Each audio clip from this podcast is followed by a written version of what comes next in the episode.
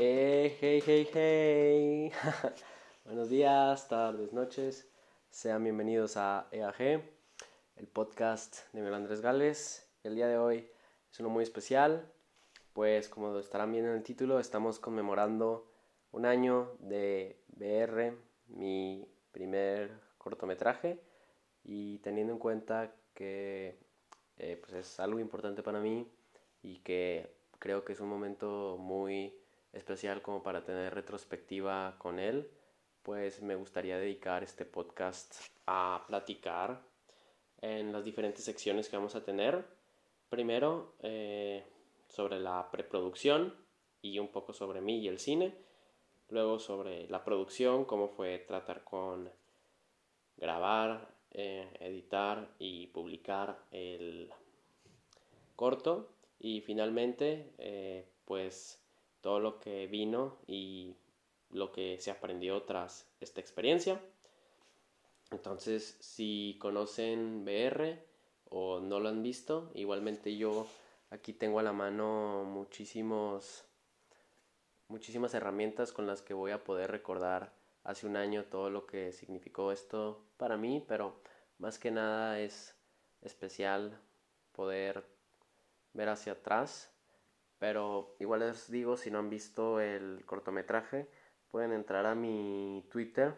ya se lo saben, arroba eagalvesa, y sigue siendo el tweet fijado, entonces para que puedan verlo, pónganle pausa al podcast, dura 7 minutos, y igualmente pues aquí voy a estar para que ya que lo hayan visto puedan ver esto como un comentario, un behind the scenes y pues podamos reflexionar juntos acerca de qué fue o qué es este cortometraje. Entonces, primero que todo me gustaría hablar un poco sobre yo y el cine. La memoria más antigua que tengo sobre yo queriendo ser director de cine fue allá cuando tenía alrededor de unos 7 u 8 años tras ver muy siendo muy influenciado por Transformers por ejemplo eh, y todas las historias de superhéroes de Marvel y tal, aunque las películas todavía no existían, pero yo era un fan total de la trilogía original de Spider-Man, la de Sam Raimi, y pues con muchas otras influencias de caricaturas y tal, yo escribía mis historias de superhéroes y una de esas era Waterboy y yo creo que esa era la que estaba más cercana a mí porque escribí en varios mm, documentos de Word, lo que ahora serían tratados de historia. Para mí esa era toda mi película y básicamente contaban la historia de este chico que era básicamente un chico rico y que se perdía en Hawái y encontraba un tótem que le daba poderes de agua y a partir de ahí pues creé una saga de películas en el que Waterboy en la preparatoria y Waterboy en el espacio y Waterboy y tenía sus diferentes enemigos, obviamente el fuego era uno y luego tenía este que era su, su enemigo en la 2 que terminaba siendo su amigo en la 4 y un desmadre la verdad. Pero desde ahí yo ya estuve cercano en crear historias. Luego entré a varios cursos de verano de, de creación de cómics. Como les digo, siempre muy interesado en los superhéroes. Pero la verdad dibujar nunca ha sido mi fuerte y siempre he dicho que eso es lo que más me da pena. Por más intentos que yo haga dibujar nunca me va a salir. Pero pues mi creatividad siempre ha estado en, en otro lado, mi creatividad siempre ha estado en crear historias. Y pues por muy inspirado que saque de otros lados independientemente pues se termina convirtiendo en algo mío, en algo con pues especial Luego me separé un poco de eso cuando me volví youtuber,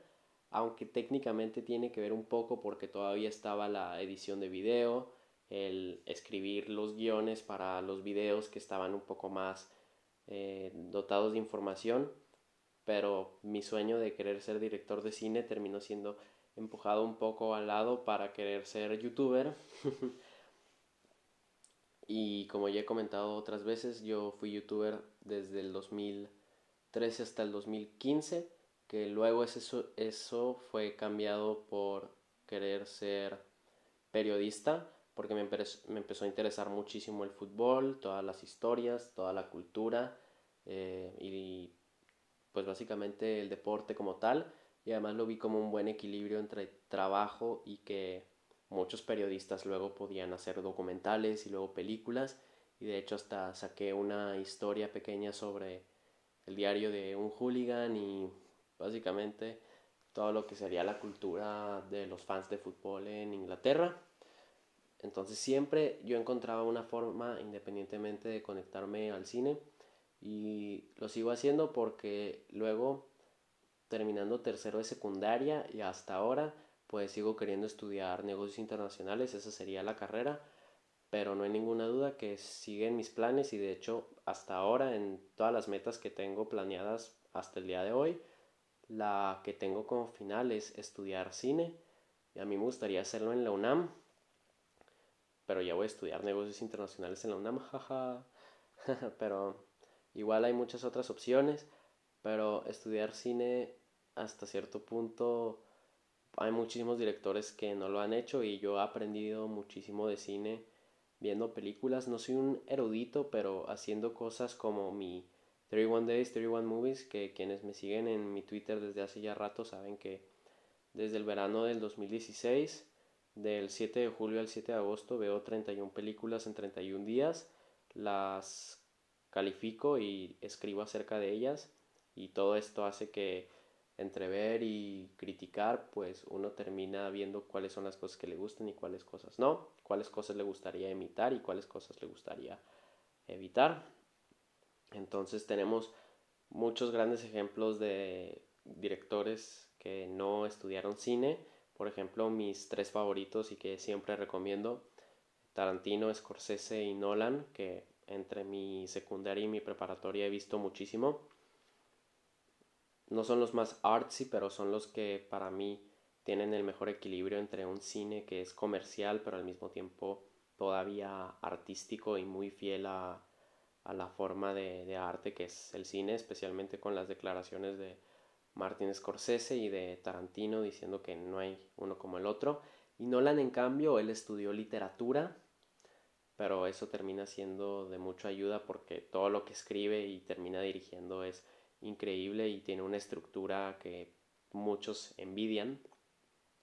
Y yo en cambio, obviamente quiero estudiar cine por el hecho, pero se tiene que entender que mucho del cine es estar allá afuera y tener pues básicamente las conexiones o crear las conexiones y empezar desde abajo, tener muchos proyectos, estar de muchas maneras. Y yo tenía esto entendido como les digo, entrando en mi preparatoria y yo seguía escribiendo, por ejemplo, ya en mi primer año de preparatoria ya estaba empezando a escribir mi primera película que todavía no termino de escribir, ya la historia está hecha, pero el guion como tal no está hecho. Y qué mal que dejé las notas en Milán porque si me las hubiera traído aquí a Frascarolo ya lo hubiera terminado, pero eso ha abierto puertas para otros proyectos que ahora traigo. Pero por ejemplo tengo ese que es 2AM y en ese momento también escribí otros cortos, un poco más artsy, por ejemplo, más conceptuales, pero no había hecho nada. Siempre decía que iba a hacer cosas en los veranos, pero por ejemplo el verano del 2017 trabajé en el Museo Semilla y traía al mismo tiempo el 31 de 31 Movies, entonces luego por ejemplo en el 2018 traía el negocio de los jerseys de la selección y estaba viendo el mundial. Además de que estaba en una situación emocional un poco curiosa. y también traía, traía 31 Days, 31 Movies. Y este pasado 2019, pues ya no cuenta porque ya había hecho BR, que es de lo que hablaremos ahora. Pues bueno, allá en diciembre del 2018 yo empiezo a trabajar como pasante de Ricardo Colorado, que es un director de cine chihuahuense que él ha escrito varios guiones y un par los ha vendido a producciones americanas y otras a producciones mexicanas. De hecho, él tiene un podcast de cine en Radio Fórmula, si estoy en lo correcto, eh, que es Central de Cine. Lo pueden seguir en sus redes sociales si quieren, pero yo trabajé como su asistente personal desde diciembre de 2018 hasta este pasado julio del 2019 por el simple hecho de tener experiencia y ha sido una muy buena decisión, pues todas las tardes que dediqué ahí, eh, básicamente yo lo que hice fue clasificar footage, al mismo tiempo me llevé muchísimos conocimientos sobre lo que es pues la industria, también él como persona me enseñó muchas cosas que me gustaría imitar, otras que me gustaría evitar, pero independientemente, el estar en ese espacio que me invitaba a ser creativo en lo audiovisual, pues propició que cuando La Salle, con eso que Cuarón terminaba de ganar tres Óscares, que fueron, si recuerdo bien, mejor director, mejor cinematografía y mejor película extranjera, si estoy en lo correcto. Eh, pues La Salle hizo un concurso de cortometrajes y varios de mis amigos, de mis mejores amigos de hecho, Prisoni, Jesus, Bobadilla y José, shoutout, eh, ellos participaron en el cortometraje de otro concurso, pero del Everest y de nuestra amiga Jimmy. Saludos Jimmy, shoutout también que ese es un buen cortometraje, no lo he visto en su totalidad, pero por lo que he visto se ve muy padre. Entonces habíamos quedado que íbamos a hacer este, que íbamos a ponernos de acuerdo para hacer este proyecto, porque también el concurso, pues aparte de que tenía premios y estaba organizado por la Salle en nuestro último año y tal, pues también traía la recuperación numeraria y pues eso en parte llamaba un poco la atención, pero yo la verdad lo estaba viendo como la oportunidad de finalmente hacer algo porque les digo, toda la prepa decía voy a hacer un corto, voy a hacer un corto, pero no encontraba la situación adecuada y esta era la situación adecuada, además de que venía de el espacio emocional en el que tenía que hacer algo que realmente me exigiera y me hiciera sentir orgulloso de mí mismo. Entonces, no me acuerdo exactamente cómo estuvo la lluvia de ideas, pero de que íbamos a trabajar juntos, íbamos a trabajar juntos. También ahí añadimos a Ramírez como cinematógrafo, otro amigo, y Lara como compositor de música, porque él entra a esas cosas. Aquí lo que sucede es que yo hice mi, el primer draft de BR un viernes que llego de la escuela y estoy, si recuerdo bien, como no, no me acuerdo exactamente cómo, seis horas, algo así, escribiéndolo. No, no, seis horas, claro que no. Estuve tres horas escribiéndolo y teniendo en cuenta que iba a durar siete minutos, la verdad salí con toda la inspiración. Y este primer draft, pues obviamente contaba con, con José, con Jesús, con Carlos, pero no iba a ser el final porque Luego llegó eh, lo que fue yo presentarle este guion a Ricardo Colorado, como les digo, este director de cine. Y no voy a mentir, en pocas palabras me lo hizo pedacitos. Eh, fue muy crítico con él, pero pues lo aprecio mucho. La verdad, esa fue una tarde que aprendí muchísimo porque pues se dio el tiempo para sentarse conmigo y realmente escribir, seguir el mismo esqueleto, pero cambiar casi o sea, si lo seguimos con esa forma figurativa, cambiar hueso por hueso. El guion me enseñó eh, muchas cosas del formato, de cómo pasar de una escena a otra, cuáles cosas mencionar en el guion, cuáles dejar a cabo, quitar escenas que realmente no añaden nada, acciones que básicamente están ya eh, impuestas en lo que debería ser el actor. Y la verdad es que escribir un guion es es algo muy difícil. No tanto como una novela, a esos güeyes sí que yo les tengo un poco más de respeto, aunque yo no soy el fan de las novelas. Pero lo que pasa con los guiones es que al mismo tiempo que tú estás dando un estilo artístico, es la, son los planos de tu, de tu producción. Porque a partir de ese guion se tienen que ver vestuarios, se tienen que ver locaciones, se tienen que ver tiempos del día se tienen que ver, eh, costos de producción, que básicamente, obviamente en las en la escala de la producción que teníamos aquí, pues no tenía que ver, porque obviamente era un proyecto de escuela, no vamos a mentir, no estamos hablando de megaproducción de Hollywood, pero un guion es cierto que, al menos en mi mentalidad de persona que iba a dirigir lo que estaba escribiendo, pues uno tiene que tener muy en mente que lo que está viendo en las letras luego pueda ser visto en pantalla. Aquí lo que sucede, amigos, es que la verdad, no voy a mentir, yo quiero mucho a estos amigos que acabo de mencionar que eran mi primer equipo, pero nuestras ideas no compaginaban al 100%. Entonces, pues yo les propuse que igualmente eh, pudiéramos hacer otro proyecto y tal, pero como no se le no se le siguió el hilo a eso, pues yo de otro lado tenía a otros amigos que también andaban en los rollos artsy y de hecho todavía siguen, que son Eduardo Enríquez y Joaquín González, shout out, además de Santiago Morón, pero al menos Enrique y Joaquín, dije Enrique, no, Eduardo. Eduardo y Joaquín todavía siguen en los rollos artsy, ellos son músicos. Y Santiago, pues yo lo conocía por el Montessori y mm, pues Montessori está mucho el rollo del teatro, entonces, pues aparte que les tenía confianza en ello, ellos estaban dispuestos. Entonces yo creo que independientemente si fue eh, triste no hacerlo con mis mejores amigos, pude hacerlo con un equipo que me apoyó mucho y entonces estaba en, la mejor situación para ya empezar a planear esto. Entonces pasamos a la producción. Yo recuerdo que ya con el segundo draft hecho, con escenas quitadas, con otras puestas, con diálogos cambiados, personajes cambiados y pues básicamente una historia nueva, pasamos al segundo draft que termina siendo la guía para crear pues VR, el VR que vimos. Yo lo que pensaba es que lo iba a poder grabar en una tarde de un domingo pero ¿quién descubriría hasta después que es meme creer que una producción de un día se puede hacer en un día porque increíblemente termina siendo 12, no, 3. Tres días fueron los que duró grabar esto y pues pasamos a lo que serían los detrás de escenas que lo primero que grabamos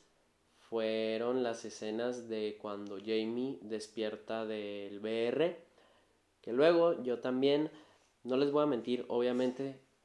la inspiración que yo tenía aquí era una inspiración de Black Mirror. Yo no he visto Black Mirror, lo único que he visto de, Black Mirror era... Ah, no me acuerdo cómo se llama. Eh, la, la película que hicieron interactiva en Netflix.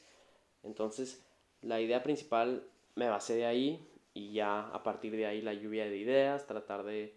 crear una estructura. Pero sí, la primera escena que grabamos fueron las de mm, las de la casa de Jamie cuando ella se despierta. Básicamente un par de tomas entre que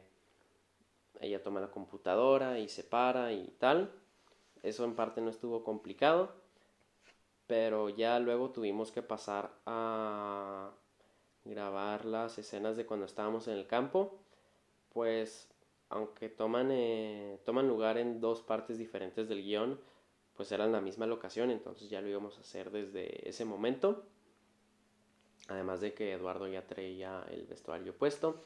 Y sí, aunque vivimos en Chihuahua y es un rancho, pues encontrar el terreno justo y obviamente libre y gratis,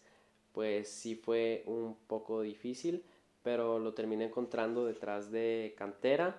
y lo interesante fue hacer que pues realmente pareciera un campo fuera de la ciudad. Entonces traté de hacer lo más posible que en las tomas solo se viera el pastizal o el cielo o la montaña. Y si se ve un poco de ciudad pues debe haber sido error mío pero independientemente de que lo traté de hacer ahí lo traté de hacer ahí Luego sacamos unas primeras tomas de, de lo que era la, la única escena de diálogo real que hay en el corto, pero ya nos dimos cuenta que iba a durar mucho. Entonces lo dejamos para un segundo día de producción. En un segundo día de producción dedicamos la tarde a, a eso, a la escena de diálogo, con repitiéndolo varias veces, haciendo que se memorizara y con diferentes tomas. para que yo luego en la edición, que ya hablaremos de eso, pues pudiera trabajar de la manera más sencilla y increíblemente sí fue así. De estas, pues puedo comentar que trataba de encontrar los ángulos que para mí fueran de la manera más cinemática porque o sea, aunque mi cámara es buena y tal, pues yo traía unas exigencias muy, más que nada, eh, basado de cinematografía de Nolan, pero todo con colores muy oscuros de parte de Black Mirror, que ese es otro problema que hay en el corto, no les voy a mentir. El uso de luces, yo hasta el día de hoy sigo siendo muy ignorante del uso de luces ya cuando se está en producción. Porque en preproducción tú puedes ponerte muy artsy y pensar, no, aquí voy a usar una luz roja y para hacer que se vea como más enojado tratar de evocar un sentimiento más fuerte. O por aquí voy a bajar el tono de la luz para que se sienta un poco más misterioso pero igual termina siendo un poco difícil Igualmente este día lo usamos para grabar lo que fueron los tres temas de la película, que básicamente es el tema introductorio, el tema eh, el tema medio, si lo quieres, bueno, a ver, si me estoy si me estoy tratando de acordar, hay tres canciones. Al principio, en la mitad casi al final y al final, en los créditos. Muy bien. Entonces, estas las grabó eh, Joaquín. Él es muy bueno musicalmente, especialmente con la guitarra. Lleva años practicando. Él yo sí le veo mucho más talla de, de artista, al menos en lo que compositor se refiere. Y especialmente le tengo cariño a esas piezas de música porque yo le dije exactamente cómo las quería y exactamente salieron así me basé mucho en la banda sonora de Amores Perros de Iñárritu que usa una guitarra acústica completamente sobria y el compositor de este también es el compositor de The Last of Us del videojuego. Entonces, aunque yo sabía que VR era un concepto muy tecnológico, yo quería meter pues ese tipo de música acústica al mismo tiempo por dos cosas, porque uno, yo estaba aprendiendo a tocar guitarra y dos, estaba trabajando musicalmente con estos chicos, entonces estábamos como en la misma página de lo que queríamos escuchar para el corto y meter una música así, pues al final terminó siendo lo mejor para el proyecto. Yo ya estaba editando VR, las escenas que ya teníamos grabadas para cuando al tercer día lo que se grabó fueron las últimas escenas y estas se grabaron todas en casa de Jamie, que al principio no lo teníamos planeado, la verdad. Yo siempre he dicho que Jamie, el simple hecho de haber hecho la. el simple hecho de haber pues sido presente como eh, la chica del film de la versión femenina de Eduardo básicamente y haber prestado su casa para esa escena y la escena final, pues ya hizo muchísimo favor, pero luego todavía nos la prestó para la escena del clímax, que es cuando Eduardo sobrepasa el límite de BR, que el límite de BR yo lo hice usando mis conocimientos de HTML que aprendí en la clase de computación en, ahí en la Salle entonces con códigos de HTML pude hacer esta página fake de Chrome en donde dice que como si fuera el programa de BR, el límite diario se ha excedido y por su salud no use el set en el lapso de 24 horas. Cuando grabé el corto enfoqué mal porque lo debía haber hecho eh, viendo directo, pero como lo quise hacer un poco cinemático de más y por mi poco conocimiento de luces, además de que no le di el tiempo suficiente, realmente no se lee muy bien lo que dice, entonces tenía que explicar varias veces que lo que decía era que el tiempo se había excedido, entonces es otra de las cosas que aprendí grabando el corto, que si vas a grabar una pantalla sea fijamente y por el tiempo suficiente para que se pueda leer piano piano. Y la escena final que se grabó pues con Eduardo tirándose a la alberca que oh, pues sabíamos que iba a ser la escena final porque pues estaba muy fuerte en el sentido que que pues era agua que estaba fríísima y necesitaba unas tomas pues lo suficientemente claras para que se entendiera lo que estaba pasando en la historia. Y pues lo bueno es que al menos saqué los suficientes segundos para que ya en la edición pusiera un poco de cámara lenta y incluso terminó ayudando para el efecto dramático que se murió básicamente. igual en lo que fueron otras cosas que puedo añadir sobre las grabaciones es que hice que Eduardo hasta cierto punto sí se metiera muy bien en su personaje porque varias veces le tuve que platicar pues emocionalmente cómo se tenía que sentir teniendo en cuenta que era un adicto a la tecnología y se le estaba cayendo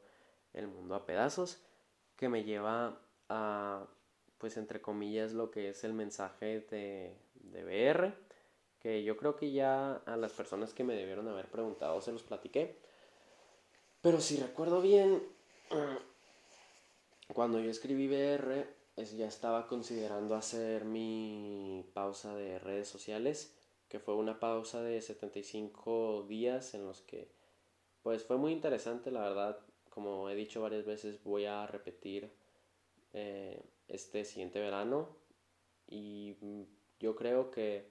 BR hasta cierto punto me ayudó a expresar los sentimientos que estamos atrapados en nuestras vidas virtuales y como sale en la escena final, no importa si nos está haciendo daño o no por el simple hecho de seguir con la corriente de nuestros amigos y conocidos, nosotros seguimos ahí. Entonces, pues hasta cierto punto yo quería que BR funcionara para poder pues llevar más o menos lo que era ese mensaje para mí. Y pues empecé a editar BR en mi iPhone 5 o no, ya era mi iPhone 6, sí, era mi iPhone 6 Todavía no tenía mi Mac y la computadora que yo tenía en Chihuahua antes de mi Mac, la neta, pobrecita, apenas podía jugar Minecraft. Entonces la opción era usar CuteCut, Cut Pro para mi iPhone, que sigo recomendando como la mejor aplicación para editar en, en iPhone. Incluso también está en Android. Pero sí, la verdad, editaba dependiendo del footage que tenía a mi disposición que footage, eh, usando un poco de lenguaje técnico, es básicamente todo lo que tienes grabado y ya luego de la edición pues termina siendo los diferentes cortes que creas. Entonces estaba yendo de escena en escena y luego terminaba una escena, la exportaba y la pegaba con la otra escena para que estuviera pegado. Igual tuve un... eh, falté a mi último, no, a mi penúltimo día de campo de de la preparatoria para poder dedicar toda mi mañana a editar VR y valió mucho la pena porque también requirió trabajo de, de, grabación de audio, de hecho con el micrófono con el que estoy grabando esto en este momento, porque tuve que grabar, por ejemplo, el sonido de cuando se entra al mundo de realidad virtual, que no recuerdo si lo tenía pensado desde que hice el guion, pero la introducción de Starboy, que es la canción que sonó al principio, pues yo la veía perfecta para marcar eh, en sentido audiovisual que se iba a entrar al mundo de la realidad virtual al mismo tiempo que cuando se ve en el corto que muevo la cámara para arriba, para abajo, para arriba, para abajo. Eso Eduardo y yo lo, lo llamamos chucu si recuerdo bien. Entonces cuando estamos grabando esas escenas le decía, oye güey, voy a hacer chucu por 5 segundos y ya empiezas a, actuar y de que, ah, ok. y de hecho, a varias personas que les he enseñado el corto dicen que fue una muy buena opción para marcar ese, ese cambio entre mundos. Entonces, props ahí, Galvez del pasado. Lo hizo muy bien. Entonces ya con lo editado de BR se lo pude presentar a Ricardo Colorado, de nuevo a mi jefe de SM Films, y me dio unos comentarios muy interesantes. Estuvimos un buen rato platicando y comentando pues lo que fue esto y pues me dio varios comentarios técnicos, por ejemplo, de la historia. Eh, por ejemplo, al principio dice cuatro horas antes, simplemente debe haber dicho horas antes. Eh, eso que si voy a grabar la pantalla lo grabe de una manera directa y por más tiempo. Lo de las luces. Eh, pues él comentó que no le gustaba la... No, él comentó que sí le gustaba la música, entonces estuvo bien. Y... ¿Qué otra cosa me puedo acordar? Ah, que por ejemplo si tú escuchas el sonido de cuando se cae Eduardo en el campo, cuando se está excediendo el tiempo de BR y está haciendo ti, ti, ti, ti, ti, el VIP, pues debe haber mostrado cuando Eduardo está tocando las piedras. Pero más que nada de eso, fuera de esos comentarios técnicos, dijo que para hacer mi primer proyecto y tomando en cuenta las limitaciones que tenía entre pues la cámara que tengo que es una semiprofesional y que lo edité en mi iPhone, pues no había visto una idea con tanta actitud me recuerdo muchísimo que me puso la analogía de una gorda que iba al baile de su escuela porque no sabe si va, no sabe si le iba a ir bien, no sabe si le va a ir mal, pero independientemente ella va con toda la actitud, eh, bien arreglada y dispuesta a hacer lo que le toca y pues quién diría que los resultados salieron positivos amigos porque tras presentar BR y entregarlo a los organizadores del concurso, que luego me lo regresaron para si quería darle algún toque, que los toques que yo le di fueron los de la iluminación, traté de mejorarle un poco, lo publiqué en YouTube y también se presentó pues a los alumnos de la Salle que tuve comentarios muy padres, por ejemplo los que entendieron la historia a la primera fueron los que aprecié mucho y entendiendo las similitudes con Black Mirror, que como yo dije siempre, pues me estaba basando a partir de un concepto eh, distópico, distópicamente tecnológico. También eh, un comentario que, pues de las personas que no lo entendían, entonces yo ya lo explicaba y ver el, ay, ya entendí, pues era muy satisfactorio también. Y luego, pues estaban a quienes les gustó muchísimo la música, la calidad de la fotografía, porque yo la verdad me di el tiempo para sacar las tomas. De hecho, yo había hecho un storyboard para en el tercer día de, de rodaje, en el que estamos grabando las escenas del clímax, cuando es el hack de Eduardo, había hecho exactamente el storyboard para saber cuáles tomas iba a tomar, entonces sí las traía planeadas, y igualmente el estrés que se siente y si, me preguntan, hasta cierto punto sí tenía equilibrado las páginas por minuto, lo que significa que el estrés que se siente en el guion tenía que ser palpable con lo que se estaba viendo, entonces yo creo que también eso se sintió. Entonces, pues con todo eso llega el día de los premios de La Salle que pues son un día muy feliz para mí porque, como les digo, pude presentar mi corto y con mucha gente apoyándome entre varios amigos, pues me llevé cinco premiotes que fueron el de mejor guion, el de mejor producción, mejor fotografía, mejor director y finalmente mejor cortometraje, al igual que mis compañeros. Eduardo se llevó mejor actor y Joaquín se llevó mejor música que como les digo completamente merecidos al menos lo de música que luego o sea no digo que o sea gané los Oscars para nada es, un es un concurso de preparatoria pero la verdad entre lo que yo y mis compañeros hicimos además de los demás que aplicaron pues estaba muy bien. Recuerdo el corto de uno que se llamaba Conversaciones conmigo mismo, recuerdo uno de una chica en un panteón, Recuerdo eh, otro recuerdo una de la historia de un perrito. Pero sí, este, la verdad salí muy feliz de que, de que me estaba ganando los premios y la gente estaba gritando mi nombre, eso estuvo muy padre, pero más que nada que podía hacerle ver a las personas que cuando tú te das el tiempo para hacer lo que te gusta, pues hasta cierto punto es reconocido.